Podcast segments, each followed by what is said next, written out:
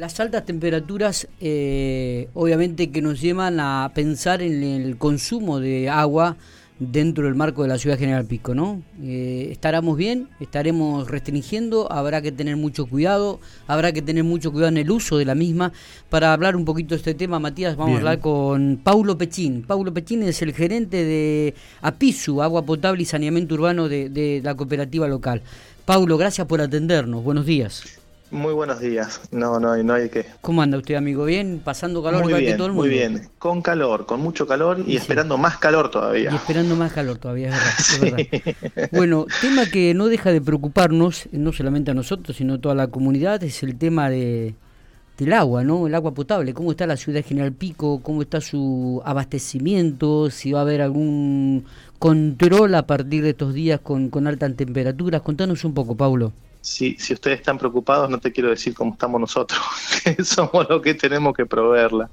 Este, bueno, mira, sí, nos preparamos para una, para una semana muy eh, atípica, una semana atípica, porque todos los pronósticos arrojan temperaturas muy altas para esta semana, más allá que todos los veranos son, son un desafío para nosotros, porque tenemos un recurso muy limitado.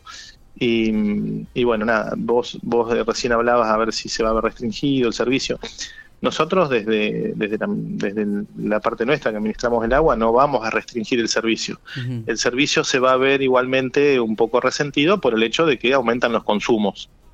Al aumentar los consumos, el, agua entregada es la, siempre la misma, eh, puede que empiecen a existir mermas en la presión. No obstante eso, en estas, en estas semanas, esta, estos, estas épocas, estos periodos de, días de mucho calor, eh, lo que suele ocurrir también es que eh, la gente usa el agua para otras otras eh, para otros usos, valga la redundancia, más allá de lo que son la higiene, el, consumo humano y demás. El riego, el para refrescarse. Pongámosle esa, claro, pongámosle el término para refrescarse. Y que es entendible, obviamente, porque no todo el mundo tiene dos o tres splits en la casa, eh, eh, o, tienen acceso a una pileta de natación, o, o se puede ir de vacaciones, digamos. Entonces, bueno, nada, utilizan el agua un poco todavía es un recurso relativamente económico, accesible, y lo utilizan para refrescarse. Eso lo que hace es que, es que se multipliquen los consumos eh, horarios y, ahí es donde se ve resentido el servicio. Empiezan a, empieza a bajar mucho la presión. Entonces tal vez esa persona que la está usando no tiene, no, no tiene problema, pero le está sacando agua a algún vecino, digamos, de otra parte de la ciudad. Eh, la cantidad de agua, como yo te dije hace un rato, es, es siempre la misma la que podemos entregar. Tenemos los sistemas acotados, los sistemas de captación, los sistemas de, almacenamiento, que son de hecho muy escasos, y el sistema de distribución. Eh, no obstante esto, eh, ya hace años que venimos, venimos eh, lidiando y, trabajando en conjunto también con la Administración del Agua, con el municipio, en, conseguir fuentes alternativas de captación de agua, en ampliar las reservas. De hecho, se licitó hace muy poquito la una nueva cisterna de 5 millones de litros para, para instalarse allí en, el predio de piso, el predio de la, 104. Pero bueno, son, son obras que todavía no las tenemos. Eh, de hecho, hoy no dejan de ser un proyecto. Eh, y mientras tanto, bueno, nos tenemos que arreglar con lo que tenemos. Y lo que tenemos es una reserva de agua de, que es la original del sistema, de hace más de 30 años. Eh, la batería de pozos que es cada vez más limitada porque está cada vez más difícil poder extraer el agua. El, agua subterránea se va, se va agotando, el agua potable, eh, y el acueducto va quedando cada vez más, más, más chico, más, más, eh, más limitado, digamos. Sí, y las poblaciones y las ciudades van creciendo. Y por supuesto la ciudad va creciendo. ¿no? Exactamente, exactamente. La realidad es que en los últimos 20 años eh, la ciudad ha crecido a un ritmo que las infraestructuras, por lo menos en la de agua, que es la que a mí me, respecta hablar, no ha crecido en forma paralela, digamos. Em, así que bueno, nos vamos viendo cada verano con una, con una situación un poquito más, más desafiante, digamos. Em, más allá de ello, eh, tenemos otros fenómenos que seguramente, ojalá que no, toco madera, pero posiblemente nos ocurran, es que con las elevadas temperaturas también vienen las tormentas, vienen los vientos fuertes y vienen las caídas de energía, las salidas de, servicio del, suministro eléctrico. Nuestro sistema de captación de agua, para aquel que no lo sepa, nosotros no tenemos ríos ni, ni, ni arroyos, no tenemos lagos de agua dulce, captamos el agua del, del, suelo, digamos, sacamos el agua subterránea, la procesamos y es la que entregamos. Todo esa, ese agua se saca a través de bombas que funcionan con energía eléctrica. Eh, así que somos 100% electrodependientes. Cuando hay una, una, salida de servicio en las líneas eléctricas, automáticamente nos quedamos sin ingreso de agua. Y como te decía también hoy, que las reservas son tan acotadas que en dos o tres horitas nos quedamos sin agua.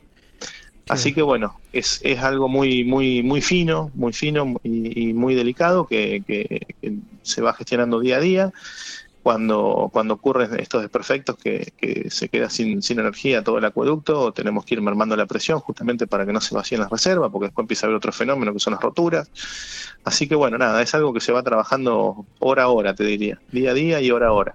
Eh, Paulo, el otro día nos llegaba a, a la mesa de trabajo una imagen eh, del mapa de Pico con donde tienen los pozos y demás.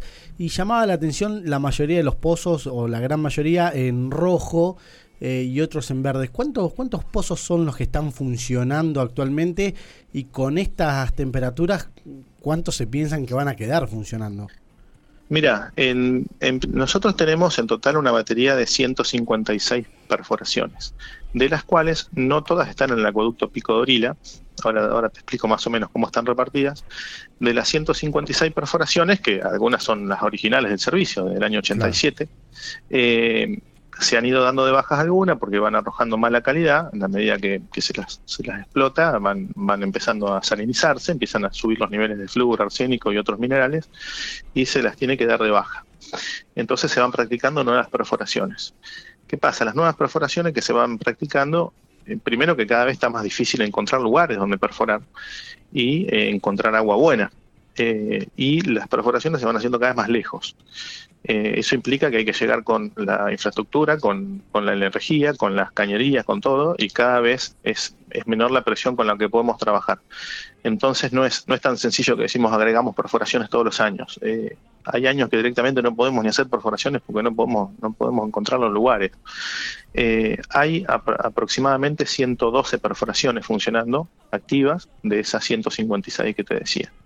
La mayoría están concentradas en el acueducto Pico Dorila, tenemos algunas pocas en la ciudad y hay otras ocho perforaciones aproximadamente que están en, lo que sería el sector de, Pico, Pico Speluzzi. Em, por ahora son las que tenemos y, vamos a trabajar con todas esas perforaciones, digamos. Em, por ahí el problema no es tener, eh, no es la cantidad de perforaciones, sino la reserva de agua. Eh, hoy creo que lo dije y lo, voy a reiterar, tenemos una reserva de agua tan acotada, viste que te decía de dos a tres horas, para lo que es la ciudad de Pico, es, tan, tan chica la reserva de agua que si nosotros tuviéramos una reserva de agua eh, cinco veces superior, tendríamos mayor autonomía. Esto como, como el tanque que tenemos en casa, digamos. si nosotros tenemos un tanque grande que durante la noche se llena, durante el día, si baja la presión del agua o si se interrumpe el servicio, no nos hacemos problema, porque tenemos un tanque grande que no va a aguantar todo el día. Bueno, eh, a otra escala, trasladado, sería lo mismo. Nosotros hoy tenemos una autonomía de tres horas. Si se nos corta el, suministro eléctrico, por ejemplo, o si llega a romper por una falla hidráulica el acueducto, que está permanentemente las 24 horas bombeando agua, eh, en tres horas nos quedamos sin, sin agua para la ciudad.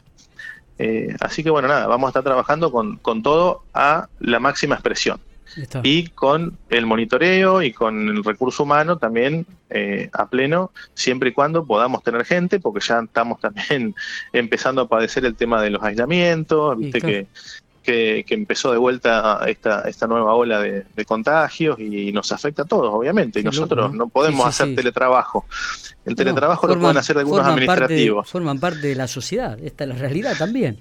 Exactamente, así, que, tenemos que lidiar con esa variable también y nuestra gente la, sí o sí tiene que estar trabajando en el campo. Así que, eh, bueno, nada, eh, tenemos que ser muy, muy precavidos con ese tema también. Viste que muchas veces se piensa este, en solucionar primero las cosas y luego tomar decisiones a futuro. Pero hagamos al revés, si tendrían que tomar por pico una decisión ahora, tomar decisiones pensando ya en el futuro, ¿qué, qué es lo que habría que hacer? Porque esto es, es acotado. Lo que estás planteando es un tiempo acotado. es, es, extremo, te diría. Es más que acotado, es, es extremo. si estamos trabajando al extremo, sí. Más grave. Sí, eh, sí, lamentablemente año a año se va trabajando, no porque uno no, no quiera, pero son las condiciones que tenemos. Se va trabajando en lo, en lo, inmediato, en lo urgente y no, y no en lo importante, por ahí ese es el concepto, ¿no? Exactamente. Eh, bueno, y pensando. lo que vos transmitías recién, exactamente. Eh, la solución, la solución es Estamos en una ciudad con un auge de crecimiento, por suerte, eh, eh, un crecimiento positivo, una ciudad que, está creciendo en, varios sectores, eh, una ciudad que se está desarrollando, que se está planificando, y tenemos que ir creciendo con, con la infraestructura, con todos los servicios, no solamente con el agua. Pero el agua y las cloacas son servicios elementales, vitales, son servicios básicos y vitales que ojalá pudiéramos estar en el 100% de la ciudad y podríamos ir pudiéramos ir avanzando en la misma medida que, va avanzando el crecimiento inmobiliario, digamos. Eh, ¿Las soluciones cuáles son? En, lo que es la redistribución, hay lugares donde ya tienen más de 30 años y, están ya hay, cierta obsolescencia, hay que hay que hacer inversiones grandes en, en, recambio de cañerías y demás. Corpico no lo ha podido hacer hasta ahora porque porque la tarifa no, no realmente no acompaña para poder hacerlo y eh, por sobre todo en lo que es fuentes de captación y eh, fuentes y, y, almacenamiento de agua, lo que hablábamos hoy. Eh, nosotros venimos reclamando desde hace muchos años, te digo, hace más de 20 años que venimos reclamando la, concreción del acueducto Pico Vertis, que es una fuente alternativa, que no va, no va a poder eh, eh, transportar la misma cantidad de agua que el acueducto Pico Dorila, pero va a poder transportar casi la mitad y para nosotros sería, sería un aporte importantísimo, porque además es agua de buena calidad. Eh, y, la solución definitiva es que llegue el acueducto Río Colorado que fue anunciado, viste que ya se, se firmó el convenio con Nación y demás, pero bueno, después van pasando cosas como dicen, como dijo Mauricio, eh, pasaron cosas, van ocurriendo situaciones en el camino y, bueno, y esas obras por ahí son, son de muchos millones y, son, son difíciles de, que se eh, concreten. La obra del almacenamiento ya estaría encaminada teniendo en cuenta este, este registro, esta obra que se va a hacer allí en, el predio. Tengo entendido que, el mes que viene ya está iniciándose. Estarían por licitar. Bueno, no, ya está licitada. Ya, está, licitada. Sí, está licitada, ya está, ya está adjudicada. Ya está adjudicada. cómo, llenar mm. esa, eh, esa, obra, ¿no? Esa exactamente, exactamente. Igualmente nos va a dar, nos va a dar eh, respiro, porque nos va a dar un poco más de autonomía, nos va a dar un poco más de margen. Eh, lo que te decía hoy del ejemplo de, tener un tanque más grande en casa, ¿no? Eh, pero bueno, la solución, o sea, el problema de raíz lo tenemos en realidad con, la fuente de captación de agua.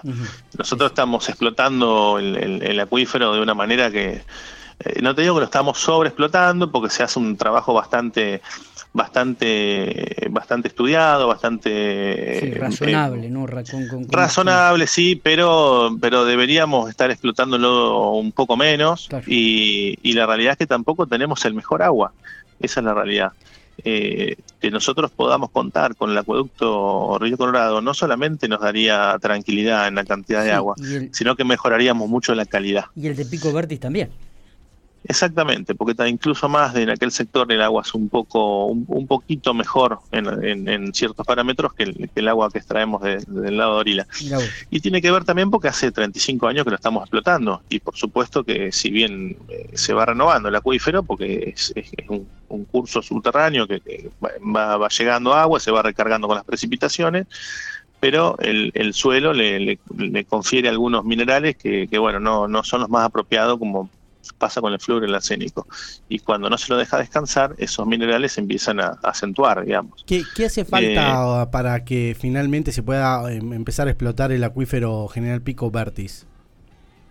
Eh, está en etapa de estudio el proyecto, porque en realidad era un proyecto que tenía casi 40 años.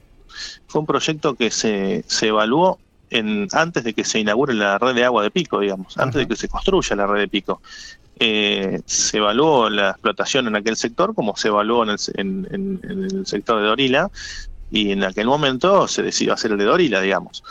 eh, es un estudio que tiene tantos años que eh, por ahí algunas condiciones han, cambiado, entonces se está, se está estudiando nuevamente el tema de la ubicación de los pozos, porque incluso donde estaban ubicadas la batería, creo que eran 35 pozos en el proyecto original, eh, el, uso del suelo superficial ha cambiado. Capaz que donde antes no había nada, ahora hay un fildot. Eh, Imagínate, en 40 años han, cambiado mucho el uso del suelo. Eh, entonces, bueno, tienen que reubicar todo eso y sé que el APA está, creo que ha contratado una consultora de Buenos Aires para, para que haga ese, ese estudio y un proyecto. Una vez hecho el proyecto, todo el proceso de toda obra pública, digamos. Primero que aprueben la imputación, que, salga licitación y después la construcción, que es una obra que no va a tardar menos de dos años en ponerse eh, en funcionamiento. Pablo, la última entonces y te dejamos. ¿Recomendaciones para que la gente, para que el vecino tenga en cuenta en estos días de altísimas temperaturas? Bueno, em, en principio entiendo, y lo dije hoy, que que necesitan el agua para refrescarse, porque a veces no queda otra, pero les pedimos eh, con, pura conciencia que, sepa que el agua que estamos derrochando nosotros es agua que le va a faltar a un vecino, o sea, que seamos solidarios. Por eso hablamos del término uso solidario, y además de responsable.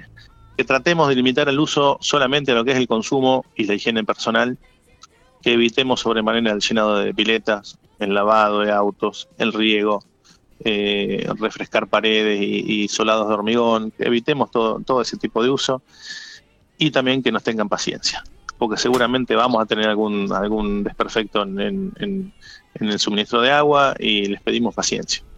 Eh, y por supuesto que si ven roturas y demás, que nos avisen, que para eso estamos y, trataremos de, de, ir a reparar en lo más inmediato, porque también las roturas implican derroches de agua, obviamente. Pablo, gracias por atendernos, es muy amable. Bueno, no, por favor, gracias a ustedes por tenernos en cuenta.